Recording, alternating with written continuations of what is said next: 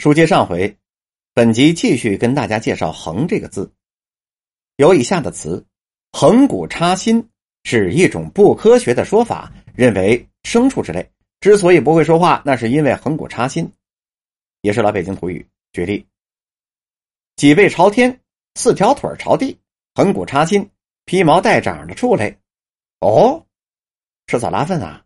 披毛带掌的畜类，你能学？当然了。那像像什么像啊？我没那么大嗓门那也太大了。横葫芦是全面承揽承担。举例，他呢也是个外省人挺能张罗的，小脚踢球，颇能横葫芦一气啊。横劲儿也读横劲儿，这看北京人怎么说了。儿化韵是不可动摇的决心，坚韧不拔的意志。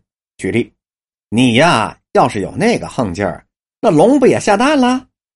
再举例，要说一定要吃三百六十五天的白斋，这却大难了。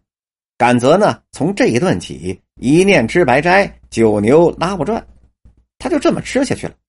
你看他有多大的横劲儿啊！横拦竖挡，又做横拦竖挡，百般的阻拦。举例，不想救太太呀，只管这挡着横拦阻拦着说着，他一机灵。到底又把底下那个字给商量出来了。再举例子，二春的事啊，您可提提意见啊，您可千万别横拦竖挡着。再举例，哎呦，那娘们儿啊，又不吃你的喝你的，你干嘛横打竖拦着呢？横闹的意思是由着性子顽皮胡闹。举例，这说着呢，带了几个小厮，早早的就走的不知去向了，从此。他虽不胜似往日那种横闹，大约一月之间也在书房坐上个十天八天的，在哪一天之内，书房坐不得一时半个呀？再举例，横三竖四，是形容没有顺序，凌乱无章。举例，宝钗便顺着游廊来到了房中，只见外间的床上横三竖廊，都是丫头们在睡觉。再举例。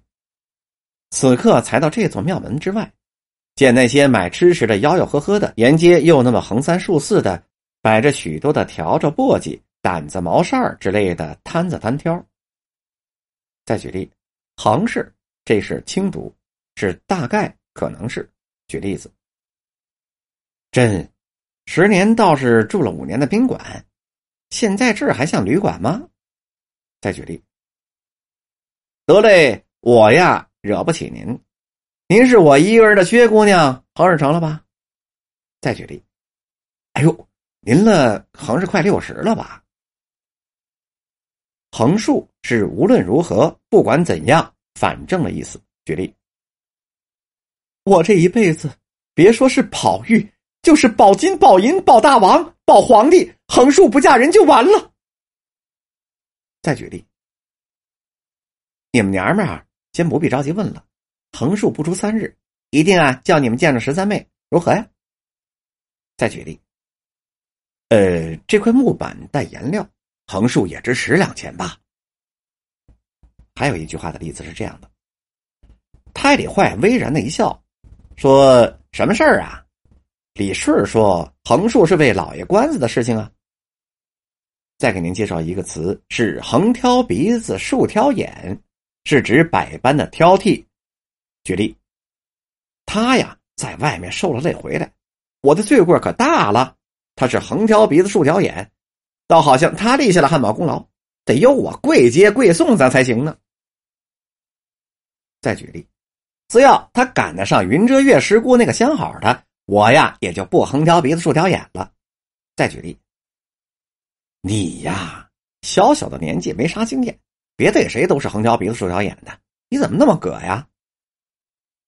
横许是大概、也许的意思。咱们举例说明。拉上了宅门，买车的事啊，横许能快点。